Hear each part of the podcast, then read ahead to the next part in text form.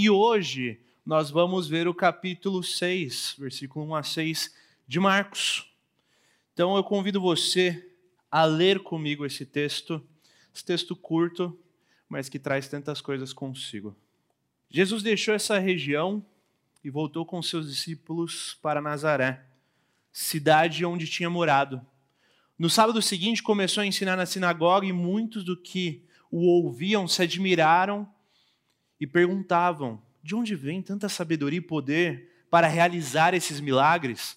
Não é esse o carpinteiro, filho de Maria e irmão de Tiago, José, Judas e Simão? Suas irmãs moram aqui entre nós e sentiam-se muito ofendidos.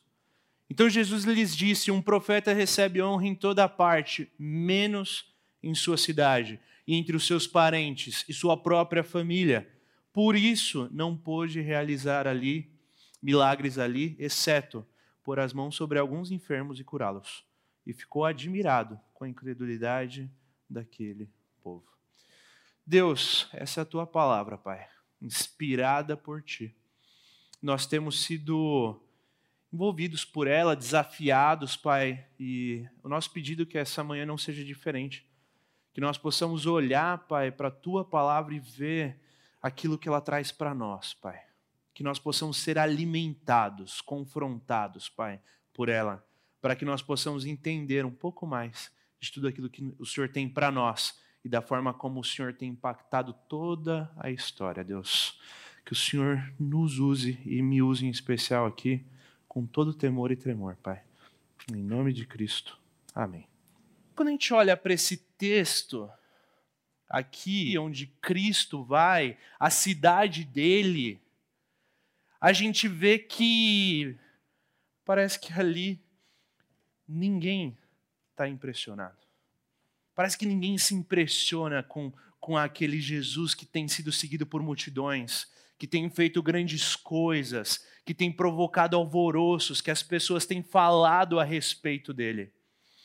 E aqui nesse episódio a gente vê que Jesus deixa o mar da Galiléia para visitar Nazaré, e essa mudança de lugar ali tem também como objetivo mostrar uma mudança no conteúdo da narrativa de Marcos.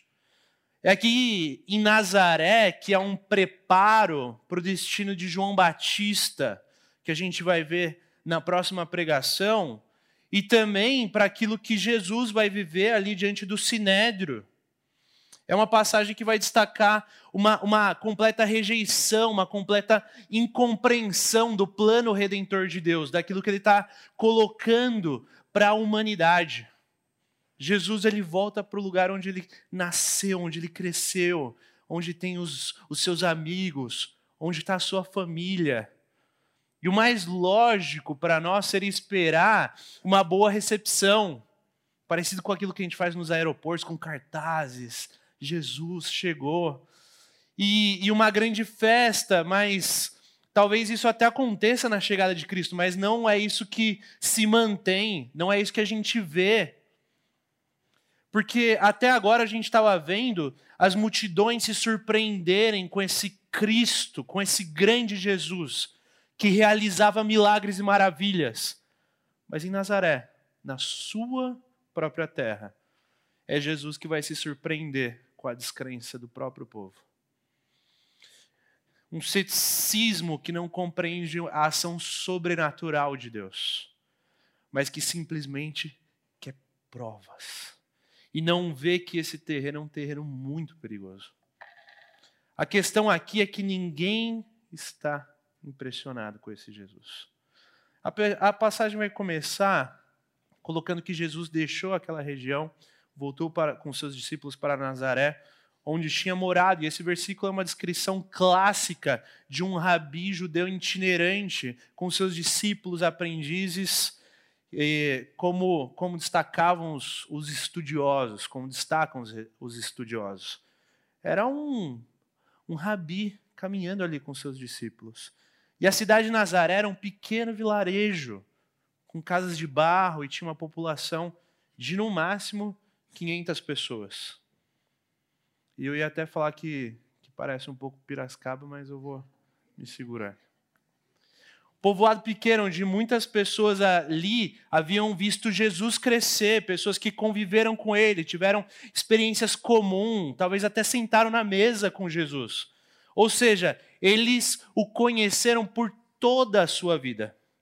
Eles sabiam quem eram seus pais, eles sabiam o seu endereço, eles sabiam quem era a sua família. E esse Jesus, que era conhecido por todos ali, vai ensinar na sinagoga.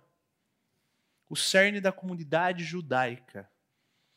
E muito provavelmente ele tem essa porta aberta ali para ensinar na, na sinagoga por ser conhecido pelas pessoas ali. E a primeira reação do povo é muito boa.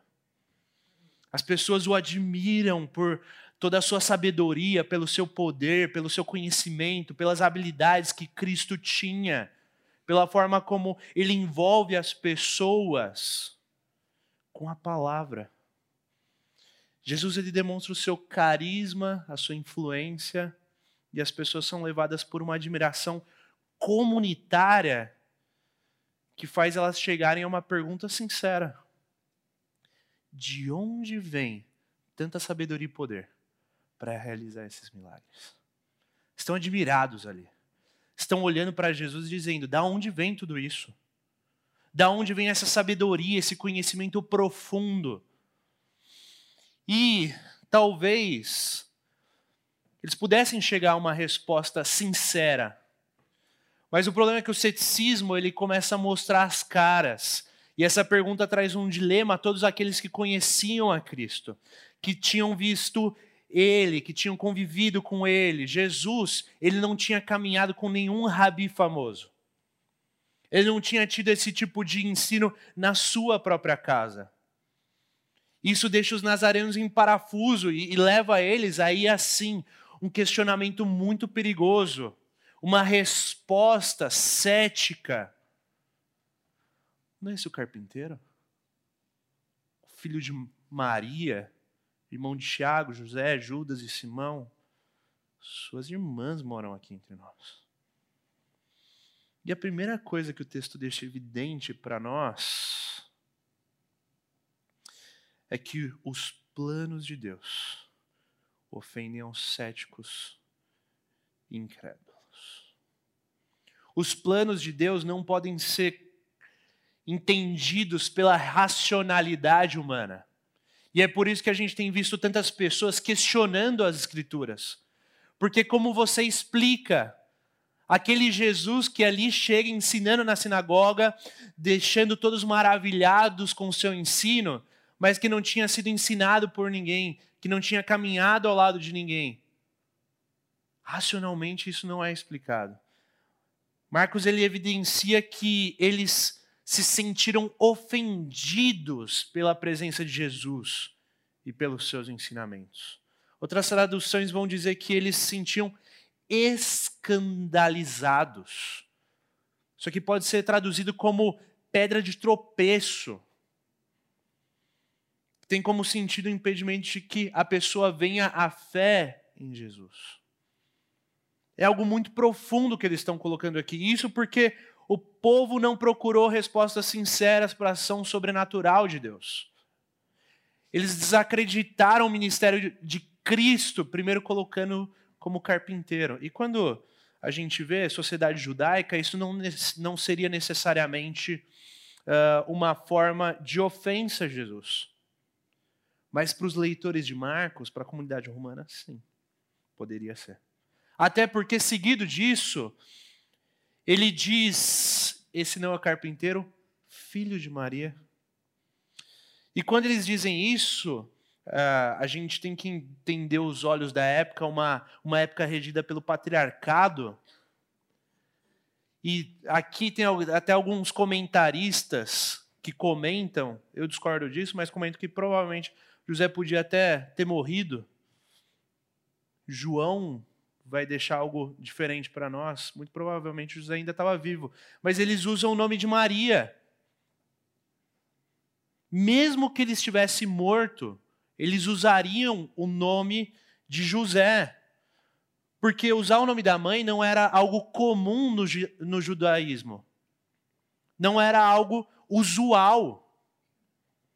E quando Jesus é rejeitado pelo povo, quando ele vê aquele ceticismo, quando ele vê aqueles corações endurecidos, ele usa um dito de sabedoria da época.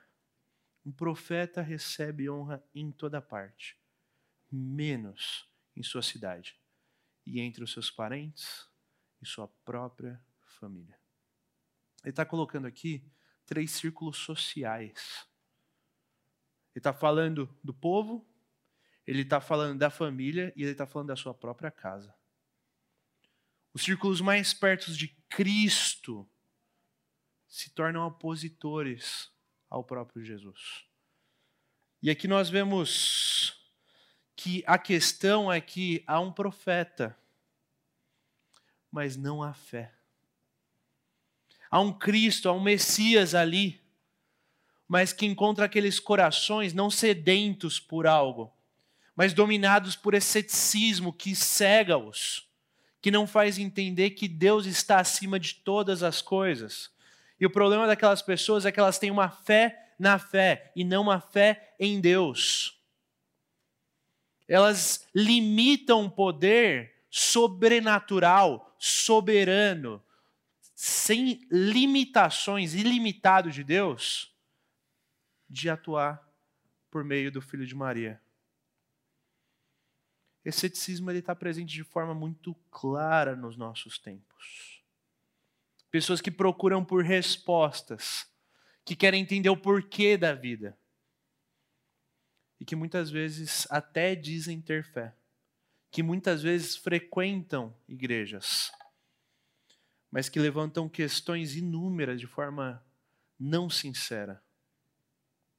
Jesus veio para responder aos nossos questionamentos. Mas para muitos dos nossos questionamentos, a racionalidade vai nos atrapalhar a enxergar o Deus acima de tudo isso. É preciso ter fé, o que não quer dizer também ser irracional. E sim, uma necessidade de procurar essas respostas de forma sincera. E uma busca íntima por Deus, guiada por uma vida de oração e por meditação na palavra de Deus. Nós precisamos abrir os nossos corações para aquilo que Deus tem a dizer. Irmãos, a gente está num, num mundo secularizado. E o que a gente precisa em meio a uma cultura secularizada é entender o quão secularizado eu sou. O quanto talvez desse século está no meu dia a dia, na forma como eu levo o meu trabalho, como eu levo a minha família, como eu levo o meu tempo, como eu levo os meus recursos financeiros, como a minha vida muitas vezes não é uma vida que eu entrego aos pés de Deus e digo, faça a sua vontade. Mas é uma vida muitas vezes que diz respeito a fazer a minha própria vontade, a cumprir com os meus interesses próprios uma vida materialista, individualista, uma vida que foca no meu eu. Aquele povo, ele olha para Jesus e eles veem aquele menino que nasceu e cresceu entre eles, que correu entre os rochedos de Nazaré, que muito provavelmente foi na, mar... na mercearia do seu Zé pegar um pãozinho para Maria. E eles são vencidos pela racionalidade. Como poderia aquele menino que nasceu e cresceu entre nós, seu próprio Messias. Como poderia o carpinteiro, filho de Maria, ser também filho de Deus? Como poderia Deus usar esse menino de Nazaré? Eles prendem-se ao ordinário. Quando Jesus queria que a fé deles abrissem os seus olhos para o extraordinário. Nós muitas vezes fazemos isso. Como poderia Deus, como Ele deixaria ou permitiria, como Deus permitiria o mal, por exemplo, como Deus pode permitir as coisas que as coisas continuem como está, como Deus pode permitir que essa geração esteja tão perdida, como pode Deus? E a explicação para isso é: Ele é Deus e Ele está agindo em toda a história. Nós vemos a ação de Deus desde Gênesis guiando o povo de Israel, enviando o próprio Cristo, guiando a igreja, usando pessoas, líderes, pastores. Ele mudou o rumo da história enviando o seu filho. Esse é o Deus que pode transformar água em vinho. É o Deus que pode abrir o mar vermelho. Ele pode até mesmo usar o filho de Maria para que nós sejamos salvos e redimidos dos nossos pecados. Olhar para isso é ter fé que, apesar das aparências de qualquer situação que esteja à nossa frente, Deus é Deus e Ele pode qualquer coisa. Ele é o Deus que queima madeira molhada. Ele é o Deus das improbabilidades. Tanto é que no próximo capítulo, no próximo versículo, aliás, parece até ser uma incoerência, mas ele descreve a forma como Deus pode. Marcos diz que por isso, ou seja, pela incredulidade do povo, não pôde realizar milagres ali, exceto por mãos sobre alguns enfermos e curá-los. E a questão é que Deus age até mesmo em meio à incredulidade. Nós vemos isso de forma muito clara e evidente. Há um povo incrédulo ali. Seus parentes estão incrédulos. A sua família está incrédula. Mas, mesmo frente à incapacidade dessas pessoas de crer, ou mesmo a, a, a, a incapacidade de Cristo de influenciar a sua família ou o seu povo, os seus próprios parentes, mesmo com toda essa disposição desse povo em não crer naquele Jesus que que ele era de fato o Messias prometido, ainda assim o texto nos leva a acreditar que alguns creram. E por isso Jesus curou essas pessoas que creram. Deus age em meio ao ceticismo e à incredulidade. E mesmo em meio a cenários de falta de fé e perguntas que não são sinceras, mas carregadas de um preconceito ou de vários traumas. Mesmo assim, Deus toca em corações e faz com que as pessoas entendam o Evangelho, que elas se rendam diante do Deus Todo-Poderoso. Quando esse capítulo começa falando que Jesus ia para Nazaré, talvez o que a gente devesse esperar é que na sua própria casa houvesse fé, salvação, celebração, pelo privilégio do grande Messias, pelo profeta, ser daquela terra. É gente da gente, prata da casa. Mas Jesus se depara com a dureza do coração. E o texto diz que ele se admira com a falta de fé deles. Em outra passagem, que é a do Gerazeno endemoniado, na primeira leitura talvez a gente imaginaria que aquela situação não terminasse com ele se dobrando aos pés de Cristo. Mas isso porque nós somos confrontados com os mistérios do reino de Deus, pela forma como ele age, pela forma como ele faz, por quem ele usa, pelos métodos nada racionais. Deus vence a, a, a racionalidade humana. E para a gente é muito interessante para a gente que está à frente do ministério, que está caminhando com pessoas, por vezes, irmãos, Deus fala, cara, você não sabe de nada, David. Por vezes eu olho para pessoas e eu digo, nossa, essa pessoa aqui está caminhando com Deus de uma forma, meu Deus do céu. Que coisa bonita de se ver. E olha aquele outro ali. Bate, bate, cai, vai. Fala, meu, Tempo depois eu olho quem está firme na fé e quem deixou a fé de lado. Deus, Ele nos impressiona pela forma extraordinária como Ele age. Isso porque nós somos confrontados pelo mistério do reino. E a grande compreensão aqui é, uma, a, a, é que a humanidade como um todo ela espera um grande sinal de Deus. Nós esperamos muitas vezes grandes sinais de Deus. Assim como os judeus esperavam um rei que estabelecesse um reinado de forma grandiosa ali. Contudo, as pessoas não querem que Deus se torne humano como nós. Deus se identifica com o mundo, tornando-se humano para que a humanidade o visse. Ele se fez homem para que nós víssemos nele o Pai. Mas tanto Nazaré quanto a humanidade simplesmente o vê como carpinteiro, como filho de Maria.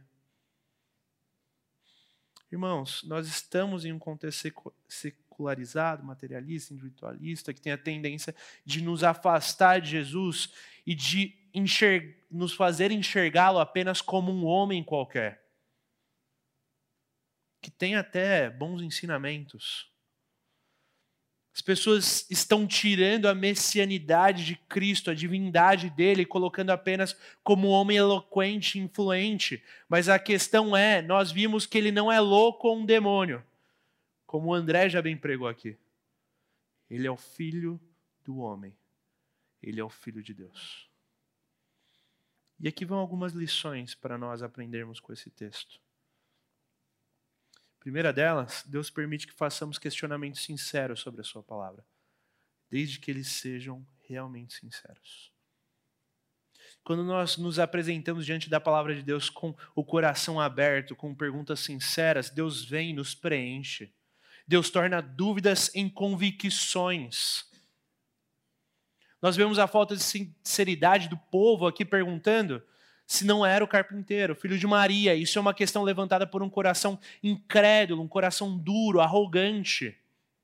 Nós precisamos ter a humildade de entender que Deus, em todas as respostas necessárias, tem todas as respostas necessárias para que nós compreendamos quem Ele é quem nós somos, o plano de salvação que Cristo possibilita e muito mais.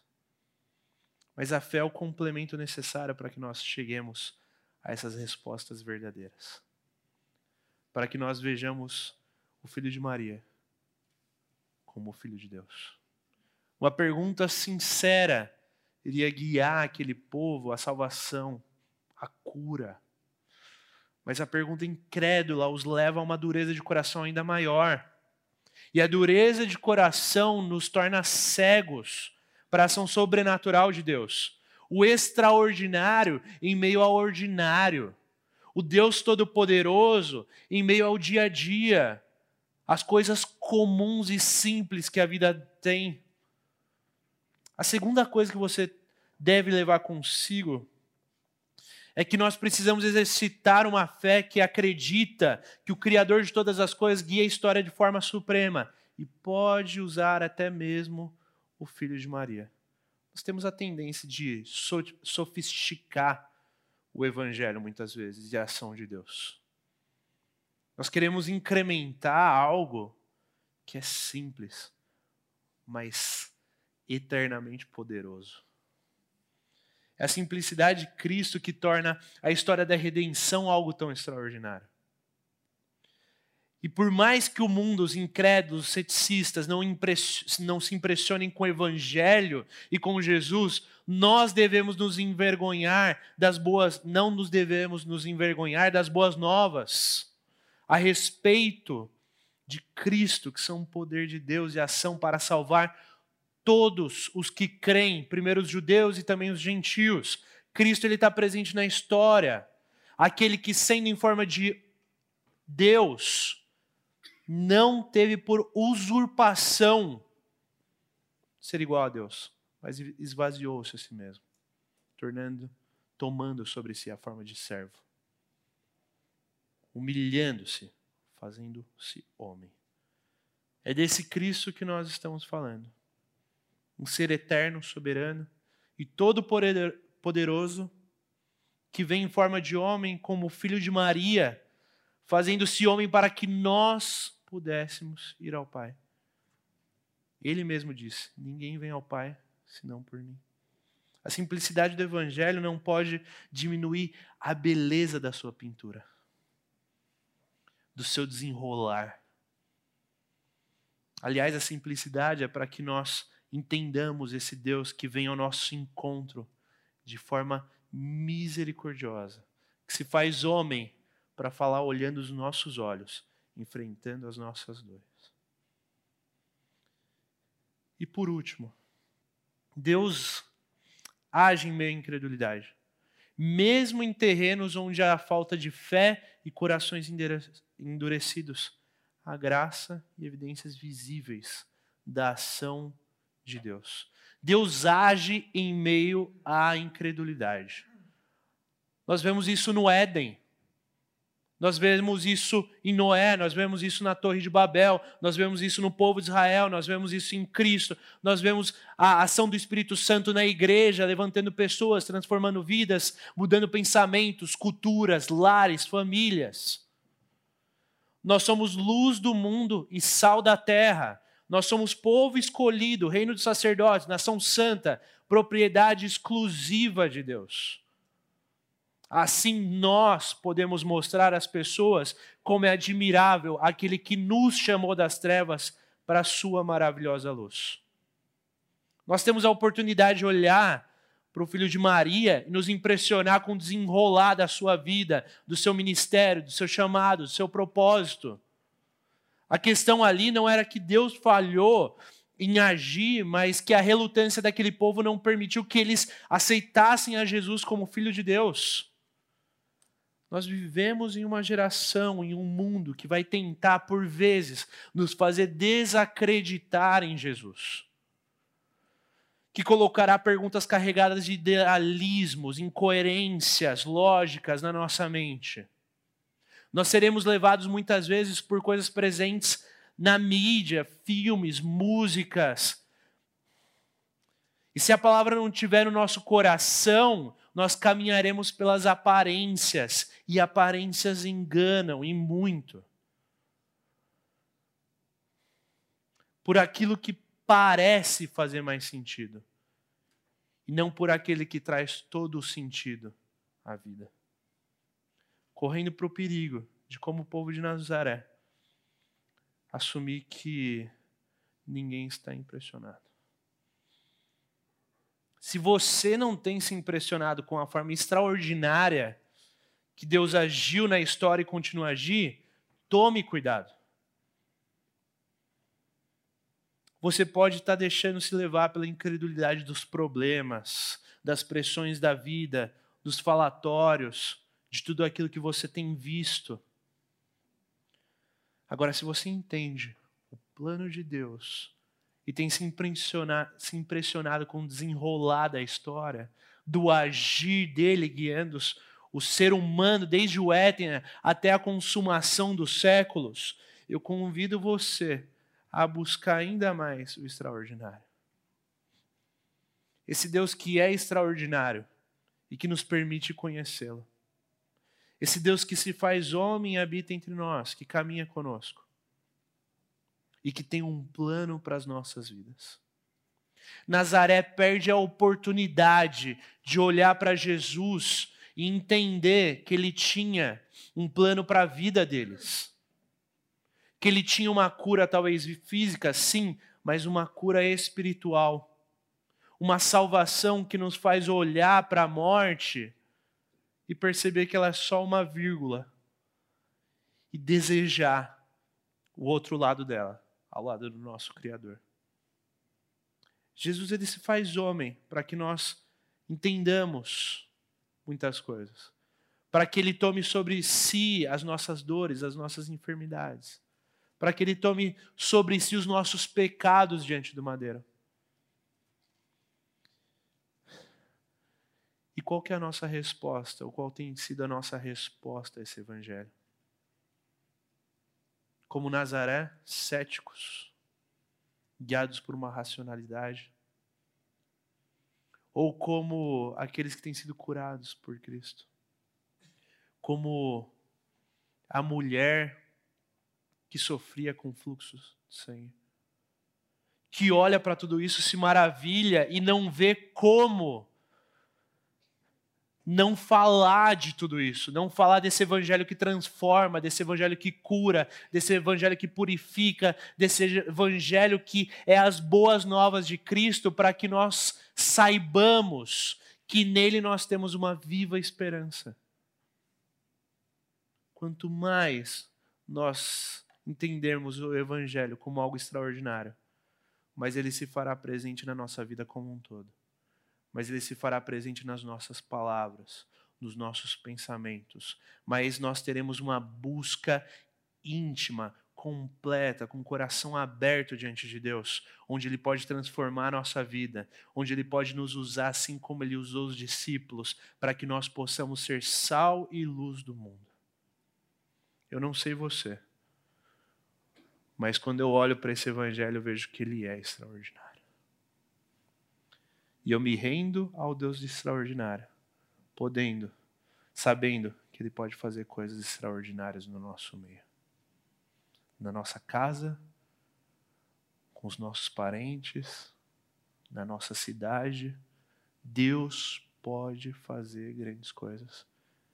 E é isso que a gente vê aqui e tem visto diante de Marcos. Deus, nós nos colocamos diante do Senhor, Pai.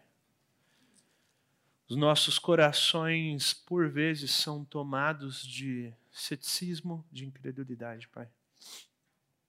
Nós, por vezes, deixamos isso muito claro através da nossa vida, Pai. Através da nossa agenda, através dos nossos compromissos, através das nossas buscas. Nós somos tomados por compromissos N, Pai, e, e não temos um comprometimento contigo.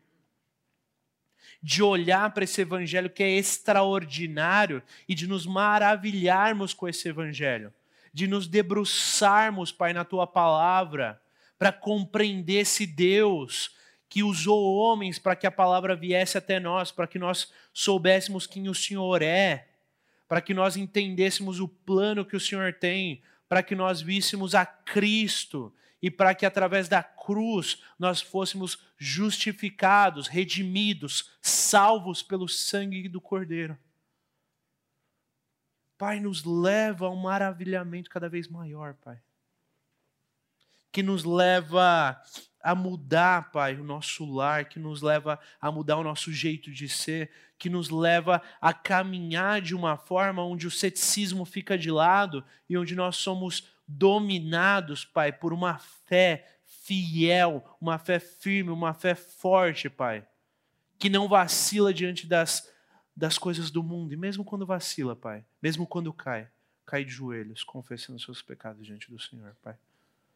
Que nós possamos ser uma igreja que se maravilha contigo, que olha para o filho de Maria e vê, Pai, que daquela estrebaria veio o nosso Salvador, o nosso Redentor, Pai.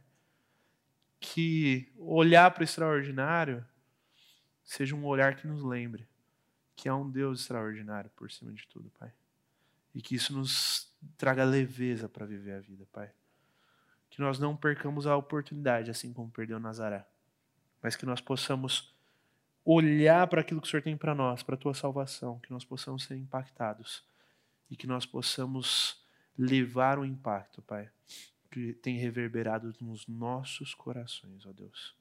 Em nome de Cristo. Amém.